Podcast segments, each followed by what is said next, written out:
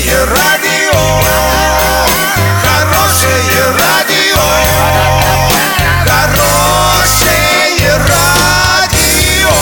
Радио Шансон.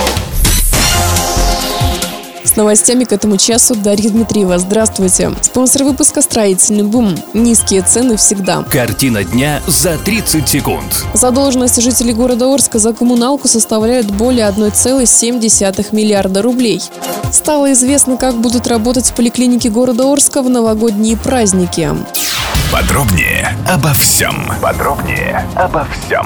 Задолженность жителей города Орска за коммунальные услуги в целом по состоянию на 1 декабря составляет 1 миллиард 745 миллионов рублей. Такие цифры озвучил замглавы города по муниципальному хозяйству Сергей Щербань. По его словам, это немного ниже, чем по состоянию на 1 ноября. Всплеск таких задолженностей произошел в связи с переходом на систему «Город».